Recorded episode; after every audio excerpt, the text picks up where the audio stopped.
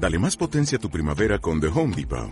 Obtén una potencia similar a la de la gasolina para podar, recortar y soplar con el sistema OnePlus de 18 voltios de Ryobi desde solo 89 dólares. Potencia para podar un tercio de un acre con una carga. Potencia para recortar el césped que dura hasta dos horas. Y fuerza de soplado de 110 millas por hora. Todo con una batería intercambiable. Llévate el sistema inalámbrico OnePlus de 18 voltios de Ryobi. Solo en The Home Depot. Haces más. Logras más. Un pintor, un arquitecto, como dicen ahora los arquitectos, siempre a todos, bueno, Vasari inauguró la historia del arte. Vasari fue incapaz de ver antes del Renacimiento, que reconoce como algo primitivo a Giotto, porque Giotto preanuncia, si se perfeccionaba, a Rafael. Hasta ahí llegó. No conoce nada de Oriente quiere incluir nada de otro mundo. Yo siempre cuento a mis alumnos una anécdota que a mí me encantó. Así como aquí se muestra en la película, yo cuento mi anécdota. Dice que llega la corte. Bueno, llega, hay imágenes, pero no hay problema tecnológico. Se los voy a contar. Algo del arte contemporáneo y que se puede relatar, no hace falta verlo. Desde Busan hasta acá yo puedo contarle cuál es el chiste sin que necesariamente lo vea. Volviendo, acá Vasari, Vasari hace este relato.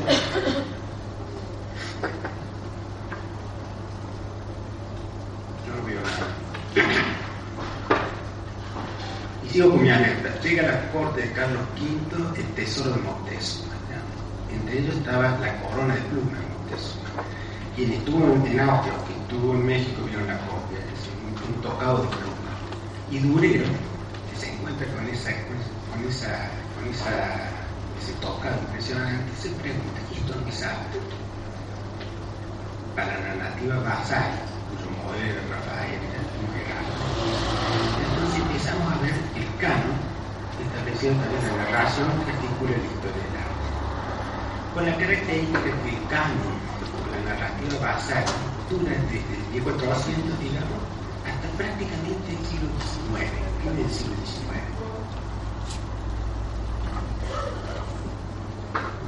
Entonces la idea de organicidad, de ilusión, de ilusión de espacio, de ilusión de sombra, de ilusión de perspectiva, la capacidad de los esfumates, etcétera, etcétera, la homogeneidad, establece el canon. Un canon tremendamente largo y por inercia todavía seguimos pensando que hacer buen arte es esa habilidad para reproducir algo que teóricamente está ante nuestros ojos como imaginamos. Los relatos, las narraciones de la historia del arte no pueden verse tampoco disociados con el sistema de producción. Todo el, paradigma Vasari es preindustrial absolutamente y se va muriendo cuando empieza la industrialización final del siglo XIX, principio del XX. No es casual que Patricia mostrase una película del año 24. No es casual que Duchamp estuviese en el 14 haciendo semejante revolución al presentar en mi historia. También yo les cuento a los, a los alumnos el cambio de percepción enorme que se produce, que conlleva a un cambio de narración. Pasamos de la narrativa basal a la narrativa analítica, digamos. De alguna manera se pone en entredicho todo lo que la historia del arte había defendido durante 600 años. Empieza la iconidad, el antiilusionismo, y entonces son las vanguardias históricas que aparecen. Y no aparecen, yo hice un listado muy curioso, siempre se lo leo los chicos, me pierdo, lo hice de nuevo. Muy curioso que la percepción del mundo y del arte haya cambiado tan violentamente en tan poco tiempo, comparándolo con los 600 años de Vasari, si no vemos una cantidad de descubrimientos e inventos que de alguna manera cambian nuestra percepción absoluta. El primer gran movimiento que de alguna manera establece una diferencia con, la narración Vasari sería el impresionismo. El impresionismo no deja de estar atravesado por la idea de volatilidad, que es tipo que pasa, que no se puede así, una pincelada rápida, la sensación de movimiento a través de un carcoche, de un coche, hay otra instantaneidad que de alguna manera el impresionismo está dando cuenta porque hay un cambio perceptual, también ya está la fotografía no hace falta necesariamente reproducir la realidad, hay algo que lo hace. También tiene que ver con recuperar la realidad. Todo el arte que se había hecho antes o junto con el impresionismo era un arte adocenado, ficticio, de, interiores, que imitaban ciertas este, cuestiones de la mitología griega, etc. Una cosa, ellos salen, recuperan lo real, entre comillas, salen a la naturaleza, este, la luz, el sol cambiante, etc. Entre 1844 y 1914 hubo una serie de inventos y a mí me encanta leérselo. El código Morse, la anestesia, el saxofón, el hormigón, el ascensor, el abre-latas, colorantes sintéticos. La pasteurización del horno eléctrico, la fotografía en color. La cirugía, cirugía antiséptica, la rotativa, la máquina de escribir. El teléfono, el fonógrafo, el micrófono. La caja registradora, la bombilla eléctrica. La estufa de gas, el tranvía, la, la plancha eléctrica. La pluma estilográfica. La central hidroeléctrica. Motor de combustión, automóvil. Submarino, motocicleta, cine. Tocadico, planeador. Telegrafía sin hilos. Máquina de afeitar. Rayos X. Aspirina, cine sonoro. Aspiradora, lavadora. Avión, reloj pulsera. Aire acondicionado, modelo nuclear del átomo. Semáforo. Cremallera. ¿Qué sería nosotros en la cremallera? Termómetro clínico. Pastilla de jabón. Vitaminas. Lo que nos hace falta a nosotros. Fíjense, no puede quedar indemne una persona ni su percepción del mundo. Todo ha cambiado. La sensación de, velocidad, de que se puede así, etcétera, etcétera. Pero más allá de eso, acá empieza una idea de otro paradigma que llamemos, que yo lo llamé analítico por poner un nombre, pero de alguna manera está atravesado por la idea de modernidad, del cambio constante, de la confianza en el avance del hombre si podía ser capaz en tan pocos años de crear semejante revolución tecnológica y científica, el hombre podía hacer todo, dominar la naturaleza, etc. Entonces, la idea de la idea de modernidad, de guerra creativa, va acompañando justamente la vanguardia, que no deja de ser más que una, un apelativo que tiene que ver con la guerra, la guerra creativa. De alguna manera, este, este paradigma, llamamos analítico, empieza a desinflarse hacia finales de los años 60 del siglo XX. Algo pasa y nuevamente ese paradigma vuelve a cambiar. Podemos decir que empieza un nuevo paradigma. No sé qué nombre podemos ponerle, puso un nombre, pero no sé si está en efectivo.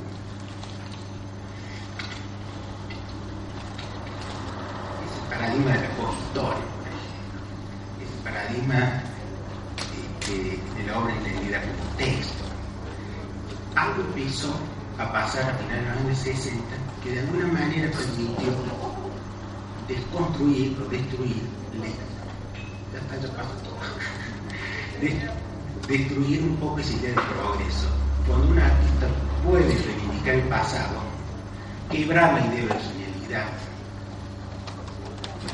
desbienestar la idea de, de, guerra creativa, hay una especie de cambio de paradigma que de alguna manera está definiendo el arte contemporáneo, eso que todavía no sabemos si está vivo o está muerto.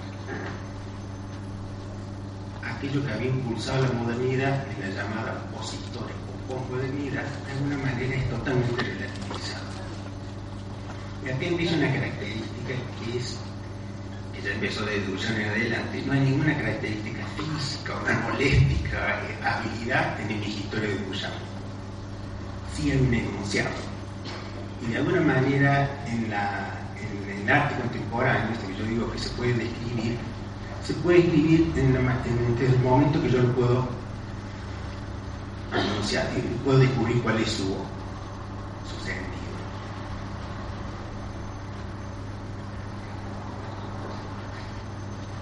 voy a despedir porque debido a mi gripe necesito tomar agua. Sigo después. Vamos cortando. En el último salón de pintura que se inauguró, levantó mucho por bodega la obra de Luciano Burba. ¿La conocen? ¿Alguien me ayuda con la obra? ¿Podemos describirla? Un cartel de la municipalidad pintado, exploteado, eh, que no se separaba de cualquier cartel de la municipalidad. con, la, misma imagen, exactamente igual. Y el título de la obra define también una parte central de la obra cuando se llama camuflaje. Entonces, esta obra no sería posible en el paradigma Basari ni en el analítico. Esta obra ocurre dentro de, las variables actuales del arte contemporáneo, en, donde la discusión sobre la representación es central, el volver a representar, el volver a mirar. Y es central como crítica, es decir, es un ángel trastornado el que circula sobre la modernidad. Eh, es un ángel crítico y es un ángel que señala los aspectos menos gloriosos de la existencia y aquellos que de algún modo también le dan forma a la existencia como el de la ideología. Entonces, yo he leído en Facebook, un lugar de reunión y de diálogo bastante extraño, que la gente dice muchas cosas sobre esa obra y pensé que hoy se iban a desembuchar, por ejemplo, con ese tipo de temática, ¿no? Eh, que querrían saber. Porque eso es obra. ¿Por qué eso es obra? ¿Por qué esa era obra? ¿Por qué esa obra se ganó el segundo premio? Y no el primero, por ejemplo, que se lo ganó una fotografía. Eso dice mucho sobre el arte contemporáneo. ¿Por dónde vienen ciertas variables que nos dejan perplejos en las instituciones y establecen una cierta tensión con, los públicos de arte? Acá yo quiero siempre hablo con Ana, que soy mi maestro Silvera. Siempre me recuerdo un ejemplo que me dio un profesor en arquitectura. Dice, hay cierta inercia. Hasta que nosotros nos desplazamos, este, siempre existe una inercia. Venimos con, un, con, un, con una fuerza arrolladora de la modernidad, de la alta modernidad, y nos topamos con eso. Dice, los primeros automóviles inventados por Ford y demás imitaban al carruaje tirado por caballos, tenían no podían romper un paradigma y pasar rápidamente a otro, aunque el cambio era absoluto. Entonces nosotros todavía mantenemos cierta inercia. Hay un eco que nos, hace toparnos con esta nueva obra, en el cual parece que los códigos, nuestros códigos, de alguna manera son ionizados, son, este, sacados del pedestal. Hay algo que nos molesta, hay algo que se nos escapa. El arte ya no nos tranquiliza no quiere decir que haya renunciado a la belleza. Yo creo que la belleza está de muchas maneras. Lo que hemos cambiado son nuestros patrones, en todo caso, de belleza, y nos preguntamos cómo los construimos. Hay, un, hay una anécdota, rico, hay, hay un placer que es inmediato. Yo no puedo transmitir el placer que me da una pincelada de cesando un color sobre otro, es algo que pero hay otro este, mecanismo de placer que es dilucidar. Este, cuando nosotros estamos luchando con poner una tuerca en el corazón, sentimos placer, ganamos el problema. El resolver un problema nos da placer también. No solamente es perceptual, sino saber que de alguna manera dominamos, entendemos. Yo creo, hay una anécdota corta, si está largo, pues cortenme porque lo transcribo con los efluvios de la mocidad hay una obra de un artista cubano que yo siempre me refiero porque tiene un poco reafirmando la, idea de Patricia, la belleza no es que haya muerto, ha transfigurado. Para mí esta obra es bella, es bella quizás porque es romántica, romántico. Es una obra de un artista cubano que presenta dos relojes de cocina en una pared, marco blanco, reloj común, siempre lo cuento en ¿A qué te puede estar refiriéndose el artista poniendo dos relojes? Aquí hablo del reloj, que es el tiempo. Pero hay dos relojes, no uno solo.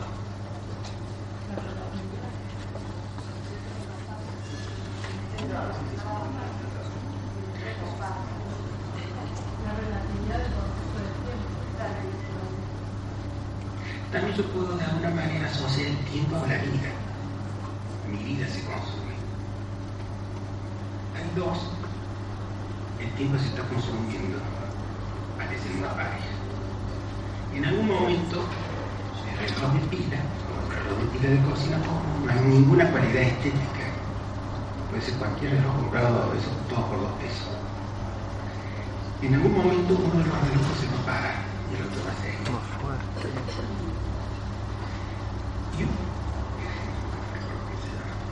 Este.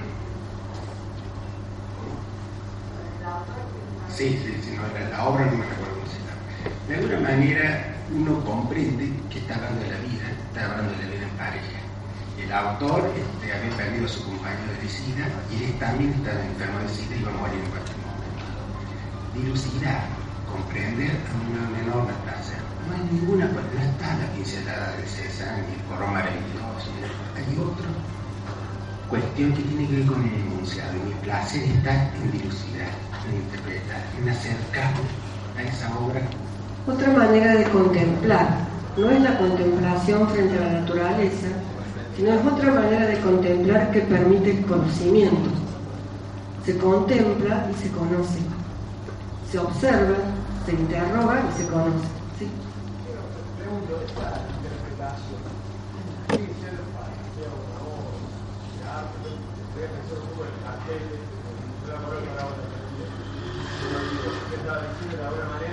una obra genera o se aburre la belleza o generar de alguna manera un goce o quizás incluso al autor. Algún tipo de conocimiento. En la obra, por ejemplo, de esta de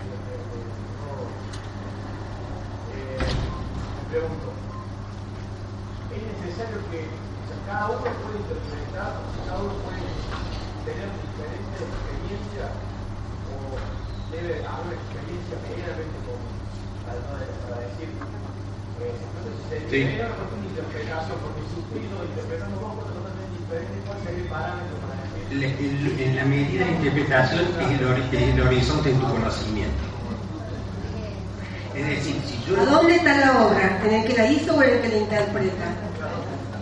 Para interpretar necesitas que cuanto más mayor es tu amplio, más amplio tu horizonte perceptivo de conocimiento, más vas a ver. Si vos dice, Eco da un ejemplo muy lindo, dice, el chico juega a que le escobe un caballo, se sube arriba y trota, porque conoce el caballo, sabe cómo se monta. Si vos no conoces, es ridículo el acción. Uno interpreta en la medida de su conocimiento, en la medida de que de su horizonte de conocimiento hay ciertas cosas en una sociedad mediatizada, mundializada y demás, que todos percibimos, todos vemos películas de Hollywood, no hace falta interpretar mucho, pero, pero de alguna manera en un horizonte de comprensión se establece.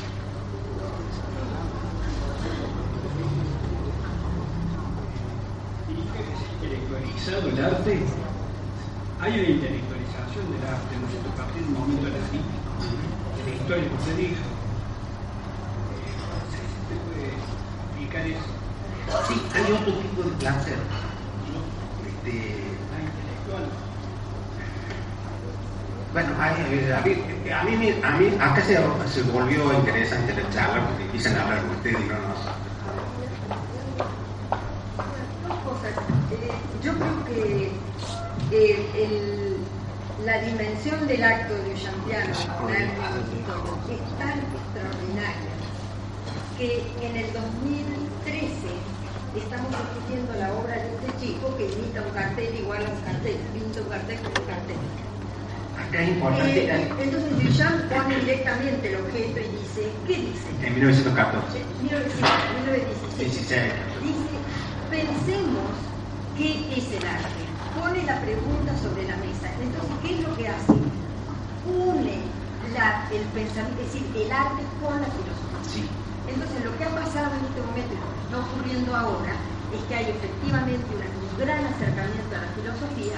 Por eso, mucho del arte contemporáneo es difícil, porque pensar sobre las cosas es difícil. A ver, yo voy a, yo voy a hacer una, una, una cosa Duchamp que fue el primero que colocó en el Tinigitorio, 1916, y después 1917. Y otra cosa es ahora. Digamos, lo que era escandaloso en una época, ahora es un escándalo este, entronizado. Todos estamos esperando de alguna manera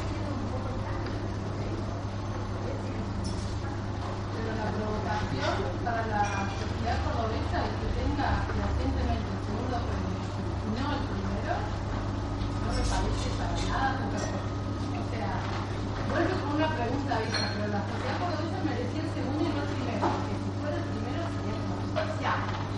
A mí me parece Pero es interesante porque aparece acá el escenario de Córdoba, que hasta ahora no hemos, hemos hablado de todo el mundo, y Córdoba es un escenario muy curioso.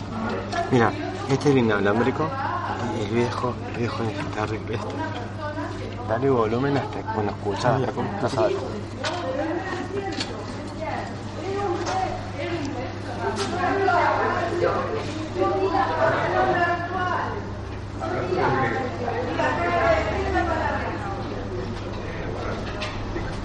Hablando de Frege, este, yo lo traigo, lo traigo como para discusión. ¿no? Lo que dice Baudrillard, Deleuze, lo. Yo creo que la estética del arte no es Baudrillard tiene muy bajo el gusto por la estética que después de Kant. Eh, yo creo que hay al menos dos discursos. El de Baudrillard que dice el complot del arte y la saturación de la imagen por la imagen misma donde vos ves la película que presentó ella, que es una película que podríamos decir eh, una cinta que convoca a una percepción afectiva de la obra, y no los especiales no están saturados. No hay que lo que decir, porque la imagen está en sí misma tan adroquera que imagen de la pura imagen, se budillar y no es cierto. Entonces, ¿qué pasa con el acto? ¿Qué es lo que dice Budillar?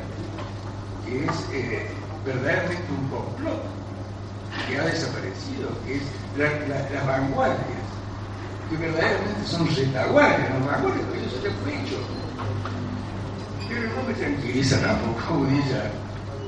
Y vamos a Baki, donde hay una descripción de otro discurso más joven, más creativo. Yo no sé por eso traigo A mí personalmente, la obra que hago el segundo un premio literario. A mí, quizás sea por ignorancia, pero decir no soy un ilustrador, pero soy ilustrado de lo que a mí me interesa. A mí no me convoca para nada esa obra. Disculpenme le gusta.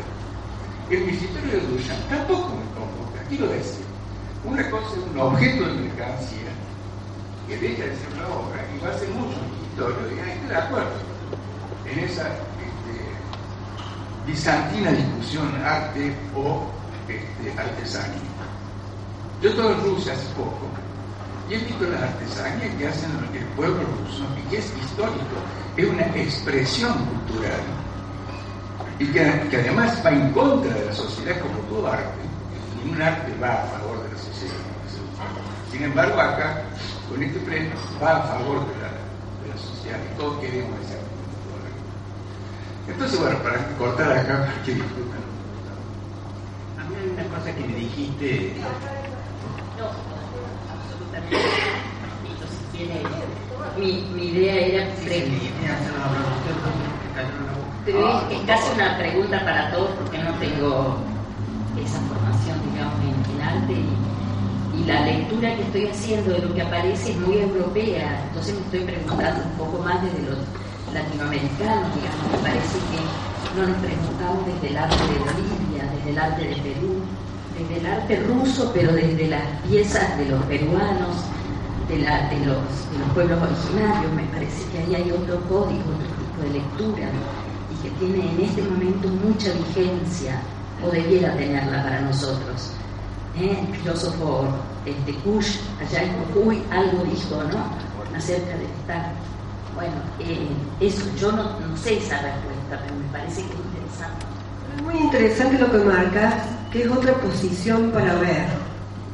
Nosotros estábamos analizando todo desde un paradigma europeo dominante, hegemónico, ¿no cierto? católico, Eh, masculino, etc. Y obviamente, así como ese el extrañamiento que estaba proponiendo desde el principio, que trata de salirnos y de tener consciente que estamos mirando desde un lugar eh, a una situación que nos interpela en, en términos vitales, creo que que todo lo que tenga que ver con nuestro presente, nuestra cercanía, está permanentemente borrado por toda una serie de filtros que justamente eso sería volverse a extrañar y mirar el mundo que nos rodea, que es estar aquí y ahora. Y eso es un acto eminentemente político. Entonces creo que cuando nos preguntamos desde dónde miramos, estamos asumiendo una postura política, donde lo artístico, lo estético, eh, están en función de la construcción de cierta idea de la libertad de ver, de elegir y de pensar. Entonces, cuando borramos ciertos factores y marcamos otros, estamos tomando decisiones que son políticas. Por allá había no, no, yo, quería dejar lo que dijo él. A mí me, él, mencionó algo que a mí me resulta. En, la, en la vida contemporánea todo se ha estetizado. Es decir, no hay nada que no sea estético. Entonces, ¿qué le pedimos al arte? Toda la estética de alguna manera nos tapa, la imagen nos tapa. Eh, no, yo quería decir que me parece que la obra de Duchamp en el sentido cuando la presentó fue increíble porque eh, me pareció que Duchamp lo que trató de mostrar fue la, por decirlo así, la mentira del mundo artístico, de la gente del mundo arte que compra arte y decir eh, cualquier esto es arte y cualquier cosa puede ser arte. Lo que vinieron para adelante para mí fueron una simple repetición de, de Duchamp, que para mí eh, fue un genio en el sentido de marcar en ese punto pero lo que hoy en día no toma conciencia los artistas es que el arte para el pueblo, hay una frase que dice, y que los artistas hoy en día piensan en sí mismos en esa individualidad de quedar el nombre de la historia y no pensar eh, que siempre el arte, ya sea occidental o latinoamericano, siempre fue para otra persona o siempre fue para recrear la cultura y crecer a nivel cultural el país, de lo que fuera la región. Hoy en día eh, creo que los artistas plásticos eh, crean ese mundo y en esa eh, estamos como esa mentira, por decirlo así, y nos creamos un problema que realmente no sé si existe o no existe. Realmente creo que el arte hay que hacerlo para, para que se entienda, decir lo que uno piensa, lo que, que se crea para todo público, no solamente para el público artístico que está en un mundo muy encerrado y hoy en día pienso que solamente la gente que hace arte quiere hacer solamente arte para ese mundo artístico y no para todo el mundo como se viene haciendo hace tiempo, ¿no?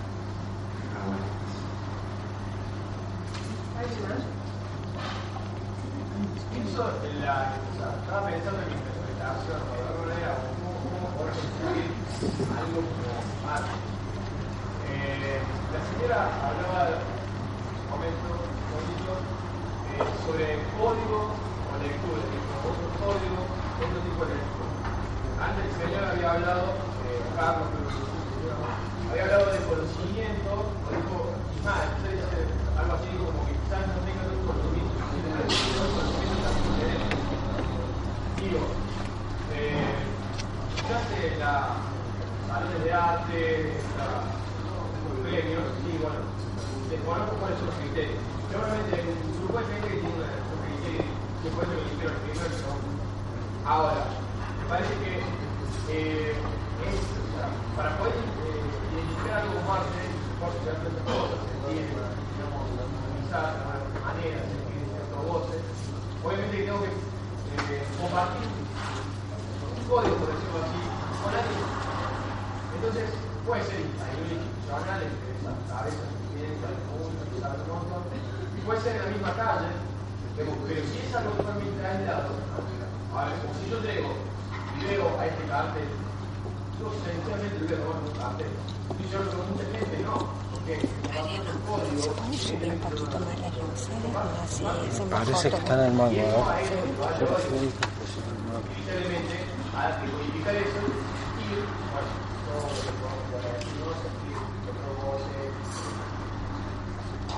no que hablar entonces esto, y algo salió primero, segundo, instituciones para exigir arte, entonces no tiene mucha necesidad. Acá, por ejemplo, un trabajo que tiene que ver con el arte y la memoria.